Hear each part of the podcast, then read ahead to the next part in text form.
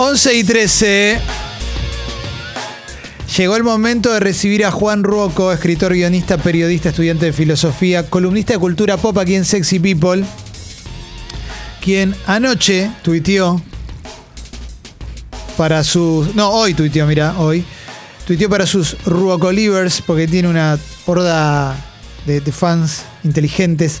Dijo, vamos a estar hablando en Sexy People sobre Ethereum, contratos inteligentes y coleccionables digitales. ¿eh? O sea, cuando lo pusiste en plural, Juan, lo pifiaste, porque vas a estar hablando hoy. Yo te voy a preguntar porque no entiendo nada, así que me, me emociona y te doy la bienvenida. Buen día, Juan, ¿cómo estás? Buen día, Clemen, Jesse, Alex, Martín y obvio a Marian y a Sucho. eh, que me dijiste que es la última columna con la que, Sí. que vamos a compartir. No saben, ustedes no saben el esfuerzo que tengo que hacer yo para borrar la. Yo en la neurona de Sucho ya tengo la N grabada. Claro. Entonces tengo que hacer un leve un postprocesamiento para sacarla. Sos como el fan del Diego en Greenfield cuando dice el que se enfrentó a los y tarda un segundo para decir Grondona, ¿viste? Así, bueno, sí, sos como la N. Sucho, ¿querés decirle algo a Juan? Porque es la última columna que vas a estar operándole. Eh, Juan, primero te quiero agradecer el esfuerzo que hiciste por pronunciar bien mi nombre. Quiero que sepas que la mayoría de los profesionales de la salud ni siquiera lo intentó. Bien, excelente. Gracias, gracias, Sucho. Qué lindo, ¿eh? No, hermoso. Nunca te Hermoso, prendió la cámara. Una ortiva total igual, ¿eh? No te prendió la cámara nunca, ¿eh? Malísimo. Bueno, a ver, hablemos, arranquemos con Ethereum, Juan, eh, porque sí es una palabra que, que resonó en los últimos tiempos, en esta época de criptomonedas valiosas. La verdad es que no, yo no sé bien de qué se trata y la mencionaste en algún momento acá en el programa también. Sí, en el programa creo que ya habíamos hablado como otras criptomonedas, Sí. eh, además de Bitcoin, es una de las criptomonedas más interesantes aparte de Bitcoin, más que nada por su tecnología. Últimamente está haciendo mucho ruido porque viene rompiendo nuevamente sus, sus máximos históricos de valor. Llegó, ahora está cotizando en 1.700 dólares, eh, lo cual es un montón. Ten- teníamos en cuenta que el último precio tan alto que había tenido había sido como hace dos o tres años, que había llegado a los 1.300. Llegó a valer 100 dólares hace dos años y todo el año pasado estuvo muy estable en unos 300 dólares por ahí. Y estos últimos meses, junto con la subida meteórica de Bitcoin, Ethereum voló por los aires. Sí. Pero lo más interesante de, de Ethereum no es tanto su valor monetario, digamos, sino toda la tecnología que tiene atrás. Em, que un poco obviamente ayuda y acompaña todo el tema del precio. sí. Ethereum, para que tengamos una idea, es una criptomoneda, igual que, que Bitcoin en algunos aspectos, en otros es diferente, pero que añade una, una funcionalidad que Bitcoin no tenía, que se llaman contratos o se, se bautizaron como contratos inteligentes. Básicamente, para que entendamos, Ethereum es una especie de computadora en la nube Sí. En la cual se pueden correr diferentes aplicaciones, pero ninguna de las aplicaciones está centralizada. Es decir, no, es- no hay, no hay ningún servidor haciendo el trabajo como nos pasa, no sé, en Instagram, en Uber, Bien. en Rappi. Generalmente cuando nosotros bajamos una aplicación de ese tipo, nuestro teléfono se conecta con un server que le devuelve toda la información y hace todo el trabajo. Acá son miles de computadoras conectadas a la red de Ethereum haciendo el trabajo de una computadora, ¿no? Pero de forma distribuida. Esto obviamente eh, llamó la atención de un montón de gente y desarrolladores y personas que se dedican como a escribir software, porque es la primera vez que sucede algo así y que funciona, ¿no? Porque, Sí. porque lo loco es que quizás ya había habido intentos de, de lograr esto y, y- y no, se había, no se había concretado. Y lo que te permite, además de, no es, no es solamente una computadora en la nube, sino que el hecho de que funcione sobre una blockchain o una cadena de bloques, lo que a vos te permite es crear un tipo de programas, que son estos contratos inteligentes, que vos podés determinar de qué forma se van a ejecutar y lo van a hacer sí o sí si responden a ciertas cláusulas. ¿no? Pará, Como- te freno ahí un segundo, Juan, te freno ahí un segundo. Vale, sí, de una. Quien no entiende nada y quiere comprar Ethereum, no sé si esa es la terminología correcta, Sí. tiene que sí. formarse en todo esto que estás explicando, porque pienso, yo estoy haciendo un esfuerzo para entenderlo Ahí va. y sé que hay gente que no, no, es- Sí, no va a estar dispuesta a hacer un esfuerzo. Entonces, quien quiere invertir No, sin no, no. entender no puede. No, quien quiere invertir tranquilamente puede hacerlo como una criptomoneda más, digo, a través Bien. de cualquiera de los brokers online a los que se pueden acceder desde Argentina, que creo que ya los hemos nombrado. Eh, se puede comprar como una criptomoneda más, digamos, no, tiene, no, no hay necesidad de que sepa nada técnico eh, o específico para invertir en la criptomoneda. Sin embargo, lo que sí es interesante es para por ahí todo todo el público que nos está escuchando que no, que no está solamente interesado en lo económico, sino en el aspecto más de tecnología, también eh, Ethereum cuenta con un lenguaje muy accesible que se llama Solidity, que es su propio lenguaje de programación y que es muy interesante para incluso para gente que no programa, para probar cosas y porque tiene muchas aplicaciones esto de los contratos inteligentes. Una de ellas, que quizás a mí es la que más me interesa por, por todo lo que venimos hablando, es la posibilidad de crear ítems digitales pero coleccionables, que es algo que hasta hace un tiempo no existía, digamos. Es una tecnología que empieza a existir ahora. O sea, vos podés identificar, por ejemplo, no sé, ya tuvo varias aplicaciones. La primera fue como un- una que se llamó CryptoKitties, o que sería como CryptoGatitos, Sí. y que la gente com- compraba como unos gatitos digitales con, con diferentes, qué sé yo, colores Quiero de mil. pelo, ojos. Sí. ay, ay, yo tengo, yo tengo dos, te puedo regalar uno. Sí. Este, bueno, la gente compraba gatitos que eran nada, es una imagen, una- un JPG, pero con un identificador único y te dice, este gato te pertenece solo a vos. Y después lo que hacían era como los cruzaban, ¿no? Entonces vos podías cruzar a tu gatito de pelo rosa y ojos verdes con tu gatito de, no sé, alas de murciélago y cuerno de unicornio. Y te daban como un tercer gatito eh, nuevo. ¿no? Así nacen las zoonosis, Juan, así nacen todas las zoonosis. Pero para, esto de los gatitos, ¿para qué sirve? ¿Estos gatitos tienen un valor? Obviamente hubo una burbuja alrededor de todo esto, se compraron y se vendieron, llegaron a valer una demencia de plata, después la burbuja explotó, no valieron nada, pero de alguna manera eran como, pensémoslo como figuritas, pero intercambiables, pero mediante eh, vía digital, ¿no? Que no necesitas tener el objeto físico para usarlo. ¿Ale? Juan, mi pregunta con respecto, porque ahora esto de los gatitos, ¿existe la posibilidad, digo, se sabe que en el sistema bancario, poner, se pueden generar corridas bancarias? ¿Esto vendría a ser como una especie de corrida de gatitos? Puede, puede suceder, puede suceder totalmente. En, en realidad lo que decimos muchas veces es el compor- comportamiento de burbuja, ¿no? Donde por ahí mucha gente se mete de golpe, empieza a subir el precio realmente porque sí, y después termina explotando y eso era algo que no tenía... eh, acá hay toda una discusión, ¿no? Valor, valor intrínseco, uso. Hay mucha gente que está, convencida de que las criptomonedas en sí mismas son una gran burbuja. Pasa que, bueno, va pasando el tiempo, van quedando, no va explotando esa burbuja, entonces todo eso se empieza a a volver un poco más fuerte, de, de, digamos, o más difícil de sostener ese punto. Pero lo cual no quita que haya un montón de, de, de comportamientos así como de burbujas o de corridas adentro de esas propias criptomonedas y demás. Che, qué Una de las difícil. cosas ¿eh? más. Sí. Qué difícil, Juan, ¿eh? Eh, No, no es sencillo, ¿eh? Sien- No, no. siento que me quedo afuera, No, para nada. le estoy poniendo un esfuerzo grande, pero, pero me siento que en el colegio secundario, como me explicaban alguna materia tipo química o alguna de esas que Claro, se complicaba. cosa. Y a la vez me resulta apasionante. Así que, eh, para, Ale Sí, quería sí. preguntarte algo antes de, de avanzar y ahí, ahí se hizo. Vamos, vamos. Sí, te tengo, perdón que te esté interrumpiendo tanto, pero me pasa lo mismo No, que a Clemen. me. Eh, Viste que cuando hablaste de la cuestión esta de, de- de los usuarios de, de Reddit, de casi haciendo colapsar por un par de horas a Wall Street, que dijimos, bueno, está bien. Es muy lindo todo, pero también existe un montón de gente a la cual si esto pasa se queda sin casa, se queda sin laburo, se queda sin poder pagar sus deudas y demás. ¿Cuál sería ponerle una posible consecuencia de que explote por ahí la burbuja de las criptomonedas? Y esto lo pregunto desde la más absoluta de las ignorancias. ¿eh?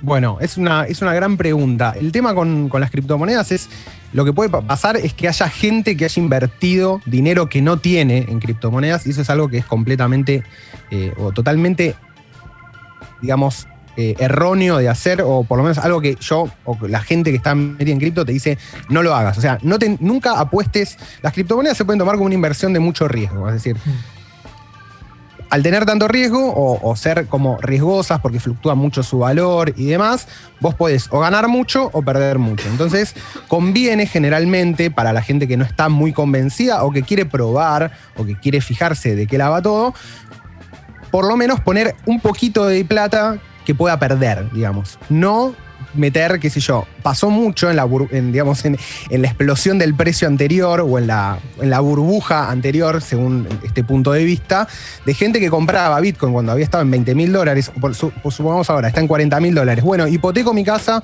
eh, y saco un préstamo por 90 mil dólares, pasaba mucho en Yanquilandia, me compro dos Bitcoin y espero a que suba.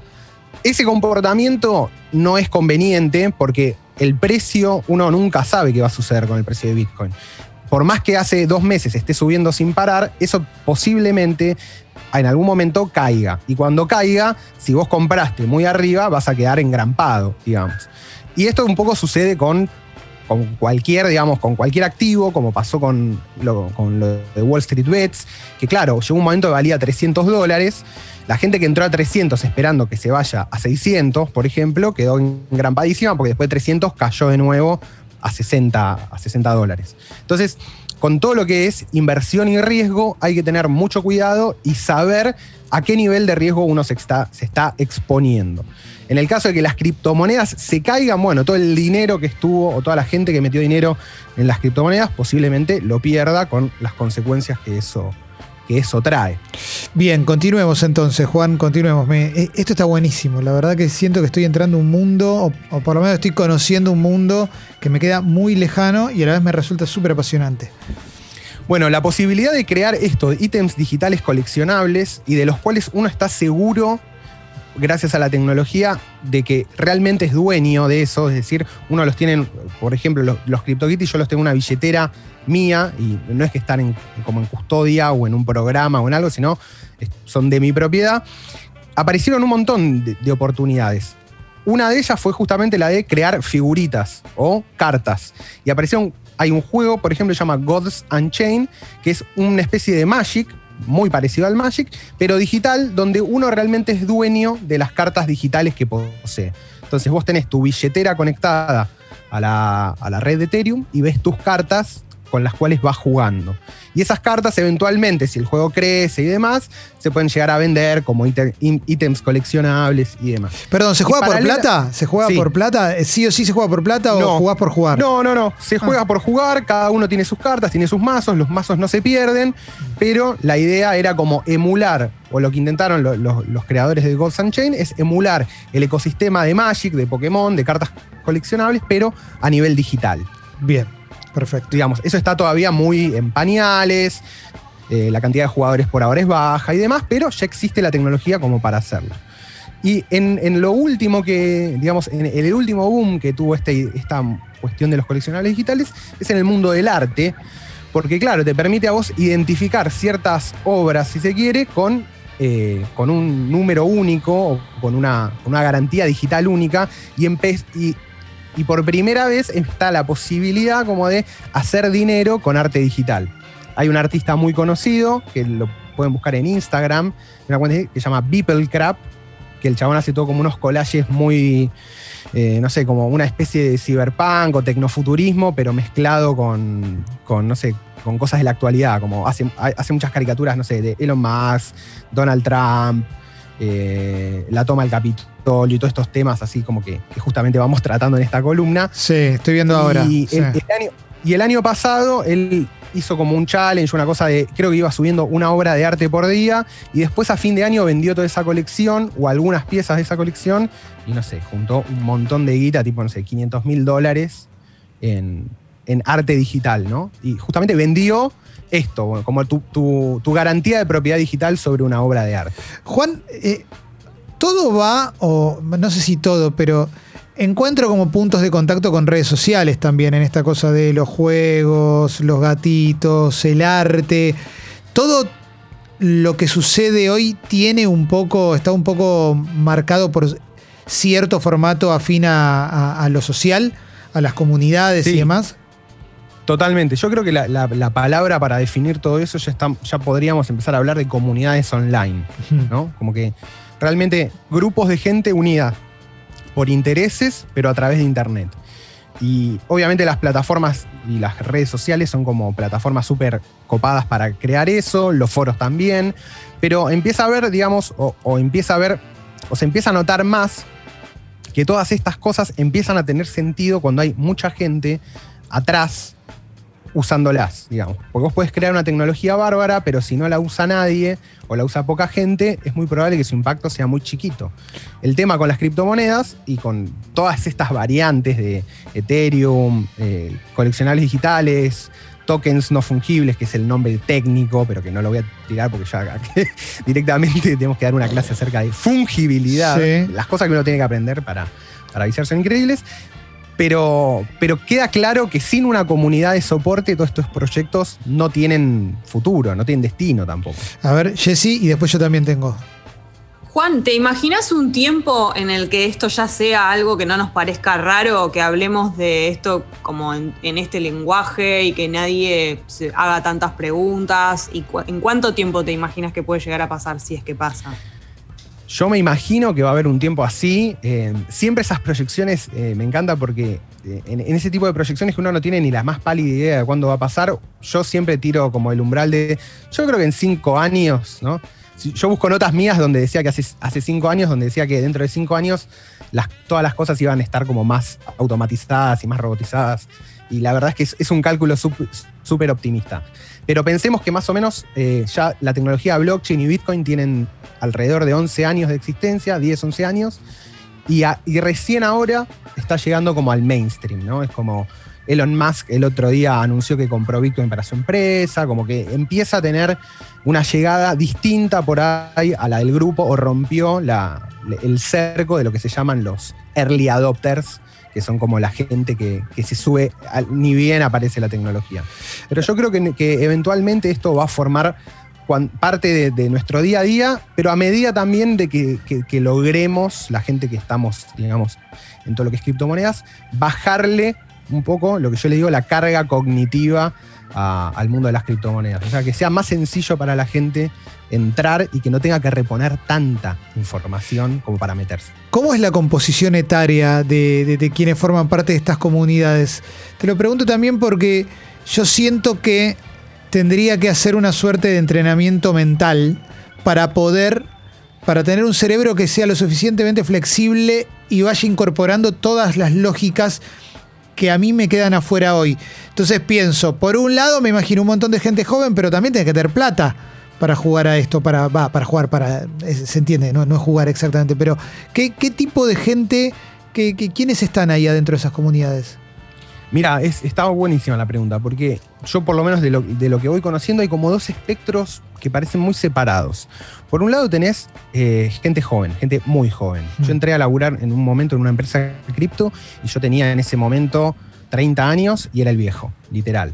Estaba con todos pibes 22, 23 años Sí. y er- eran ya programadores y programaban la tecnología que estábamos sacando a, a producción. Entonces, de, de pronto decís, soy literalmente un dinosaurio. Eh, digamos, lo que aporta a la juventud es esto, la plasticidad mental, la capacidad Sí. de programación, el desafío, la innovación, como el llevarse, es esto, ¿no? Es la posibilidad de llevarte el mundo por delante.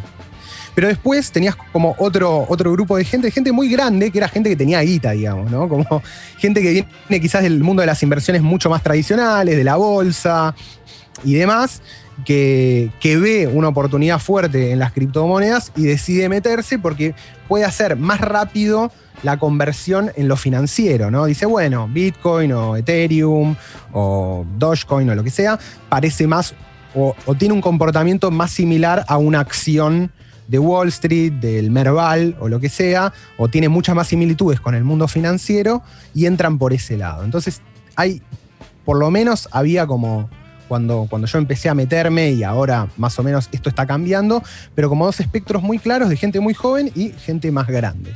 A ver, pregunta a Alessi y ya vamos a ir cerrando. Juan, pon- ponele que yo, no sé, digo, bueno, está bien, invertí en esto, pero ahora necesito, bueno, gané algo de guita y, la necesito para, no sé, voy a construir en casa, voy a, voy a arreglar el techo. ¿Cómo hago para pasar de eso a la guita ¿no? en el banco y decir, bueno, está bien, yo le pago a usted con esto? Perfecto. Bueno, los, generalmente los brokers, o sea, las plataformas de compra-venta, vos podés comprar y también podés vender. O sea, te permiten las dos operaciones. Son como casas de cambio digitales. O sea que podés comprar en pesos y vender en pesos. Y también hay otras opciones. Pensemos como es casi lo mismo que comprar y vender dólares. Incluso existen criptocueveros, no la puedes creer, pero sí, donde vos vas y obviamente es todo más en negro o barrani, como se suele decir, y ahí cambias directamente quizás cripto por dólares. Claro. Pero existen ahí apps, ponele para poder hacer esto, sí. Sí, sí, sí, sí. Todo, todo lo que son, lo que, lo que acá se conocen como brokers o exchange y demás. Hay varias nacionales, hay algunas internacionales que ya operan en Argentina y vos todo el tiempo podés hacer esa conversión a lo que nosotros decimos fiat, ¿no? Que es el dinero fiduciario, el dinero eh, impreso por los estados contra criptomonedas. Entonces, de esa manera, vos qué sé yo, por ahí no es necesario que compres eh, una porcioncita de Bitcoin, no sé, 0,001 Bitcoin y guardarlo 10 años. Lo puedes comprar hoy y si dentro de dos horas te parece que ya ganaste la suficiente guita, salís. Eh, entonces todo el tiempo puedes estar haciendo esa operación y también cuanto menos tiempo estás parado en criptomonedas, un poco de menos riesgo tenés porque haces operaciones bastante más rápidas. Tengo una pregunta más que me acerca una amiga que tiene que ver con, y, y también googleé un poquito para ver de qué se trata, cómo afectan al medio ambiente las criptomonedas ¿eh? con respecto a eh, la electricidad, el uso de electricidad y demás. No entiendo una goma, pero eh, Sí. vi, vi que es un tema.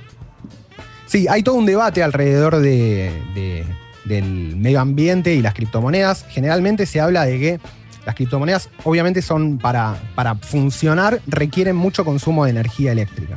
Entonces se habla de que la huella de carbono de las criptomonedas es muy alto y esto sería como un factor de, de- de- de desequilibrio o, que serían perjudiciales para el medio ambiente. Y sin embargo después también tenés otras posturas que, te, que lo que te dicen es, si bien requieren mucha energía eléctrica, usan energía que está disponible y que está siendo creada, no es que se está creando nueva energía para producir Bitcoin. Entonces, de alguna manera, optimizan cierta energía que está circulando y que no está siendo utilizada. Eh, ¿Qué sé yo? Digamos, la energía eléctrica no se puede transferir generalmente de un país o de un continente a otro. Pensemos acá en Argentina o países Claro. por ejemplo, Paraguay se volvió un gran, eh, un gran país de minería de criptomonedas. ¿Por qué? Porque Paraguay tenía energía muy barata que originalmente se la vendía a Brasil, los excedentes de, de Yacyretá y de creo Itaipú es la otra hidroeléctrica, que se lo vendía a un precio casi vil, porque se había organizado, digamos, ese acuerdo, ese pacto se había hecho dura- en- entre la dictadura de Stroessner y la, y la dictadura, creo, de, en Brasil, no me acuerdo quién era quién era la junta militar que gobernaba. Pero Paraguay le vendía energía demasiado barata a Brasil. Entonces Paraguay dijo, bueno, esta energía no la vamos a vender más, pero no tenía una industria a donde trasladar esa energía. Entonces, ¿qué hacemos con toda esta energía? Y empezaron a minar criptomonedas. Entonces, de alguna manera, recupera esa energía y la transfiere directamente, la convierte en un valor monetario. Y ese valor monetario, sea Bitcoin, Ethereum, lo que sea, se puede transferir a cualquier parte del mundo. Entonces, hay como un debate muy grande acerca de, bueno, si Bitcoin es eh, algo, Bitcoin, las criptomonedas, están en contra o son dañinas para el medio ambiente o son optimizadores de la energía que ya existe. Sos muy capo. Esto como para, para, para, para resumirlo brevemente, la verdad que eh, estuvo buenísimo, estuvo, estuvo espectacular escucharte, Juan. Eh, siento que algo aprendimos. Es obvio que esta columna yo la voy a volver a escuchar cuando vaya caminando por la calle porque la verdad que es es súper interesante. Te quiero hacer una pregunta que no tiene nada que ver con la columna y que hoy, hoy no se ve porque por la posición en la que estás sentado. Pero ¿por qué tenés un póster de episodio 1? Ah, tremendo. es, eh, en realidad es un regalo. Yo trabajé muchos años con, con un compañero de laburo, con Maxi, que le mando un saludo. Después cuando me fui, eh, no trabajé más con él, de- en una oficina. Y, y cuando había salido episodio 1, hace dos millón de años, él se había afanado un póster del cine y lo había mandado a enmarcar. Sí. Cuando yo me mudé solo, por primera vez me lo dio como regalo de, toma, tú, tú, esto es eh, mi regalo por irte a, a vivir solo. Y me regaló el de episodio 1 y me, y me lo quedé y me lo vengo llevando en todas las casas que voy pasando.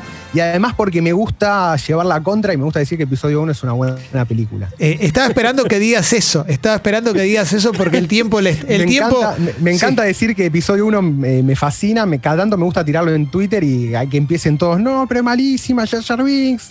Ah, Me encanta, me encanta, me encanta provocar eso en la gente. acá Suncho, eh, porque como hoy eh, la columna esta hoy fue superlativa, quiere decir algo. Suncho, Eh, gracias. Es- me parece espectacular que reivindiquemos episodio 1 porque a mí Star Wars me agarró con 10, 11 años y Jar Jar Binks me pareció un personaje súper simpático. Entiendo que si te agarró y tenías Ah, 30, te parecía tremendo boludo, pero... Bueno, yo quiero decir algo. Yo tengo 10 años más que Sucho y a mí me agarró con los Ewoks. Yo la primera que vi fue el regreso del Jedi. Y lo mismo que pasaba con Jar Jar Binks pasaba con los Ewoks. Los Ewoks pasaron a tener valor cuando apareció Jar Jar Binks. Es así, viejo. Sí. Este, Ronaldinho tuvo una época que le decían Jar Jar Binks. Totalmente, es verdad. Qué crueldad, ¿no? Los Ewoks. ¿Eh? ¿no? Claro, Crypto Ewoks, exactamente. No, Los, banco los mucho. Ewoks son como los. Yo- mis viejos tienen un Schnauzer, no sé si lo ubican el perro. Sí, gri- sí, grisecito. Son- es un Sí. Ewok, literalmente, en dos patas. Sí, es verdad, es verdad. Y quiero decir Tienen algo los más. mismos bigotes, todo. Todo, Mirada todo. perdida. Y el primer juego de computadora que tuve, porque tuve la tuve ¿Lo vas a decir? Episodio ¿Lo vas a 1, decir? el ¿Puedes de decirlo? la amenaza fantasma, una locura total. Juego increíble, juegazo. Pará, y para los que ya nos parecía medio un villano medio lejano, Darth Vader, Darth Maul, tenía una cara de malo de la puta madre. Sí, Darmaula. Sí. Tremendo. Para, para mí, Darth Maul, el mejor Sith de, de la saga después de Darth Vader, pero por afano. Sí, sí, sí, me, sí. me agarro a piñas. Me gusta. No, tranquilo, Juan, tranquilo. Sí, sí, no te agarres a piñas, pero sí, sí, espectacular, espectacular. Sí, sí, Sucho quiere aportar más. No, no, el doble sable. El, el tráiler, me acuerdo cuando pega el doble sable rojo, no lo podía creer, no lo podía creer. Sí, el- Enloquecido Sucho, eh, nunca lo vi así. Sí, eh, una persona que está en este Zoom escuchó doble sable y se le ocurrió un chiste. No lo haga, Jessy. No voy a decir quién fue, pero quiero So- decir que. es para hizo algo raro en el sexo. Sí, ¿no? en O sea, instantes. Estoy aprendiendo de todos estos lenguajes y lo que tengo para decir es que Jar Jar Binks también me cae muy bien y no tengo 30. Vamos. A mí también me cae bien Jar Jar Binks. Juan, gracias una vez más por esta columna, salió espectacular. Eh, la vamos a subir ahí a Sexy People Podcast. Síganlo a Juan, ¿eh? Real Juan Ruoco en redes sociales. Ahí, además, en sus cuentas sube los links a las notas que, escribe, que están siempre buenísimas. Eh, de ahí lo conocimos, ¿eh? de ahí lo entrevistamos y lo invitamos a formar parte de este programa. Gracias una vez más. Muchas gracias, Clemen. Muchas gracias, Jesse, Alex, Martín y Sucho. Fue eh, una columna también. Son temas muy difíciles y está bueno poder darle este formato de charla como para ir desarmando la complejidad. Así que, nada, hermoso. Totalmente. Ahí pasó Juan Ruoco por Grande, Sexy Juan. People. En instantes hizo algo raro en el sexo. Sexy People, más que una cuarentena juntos.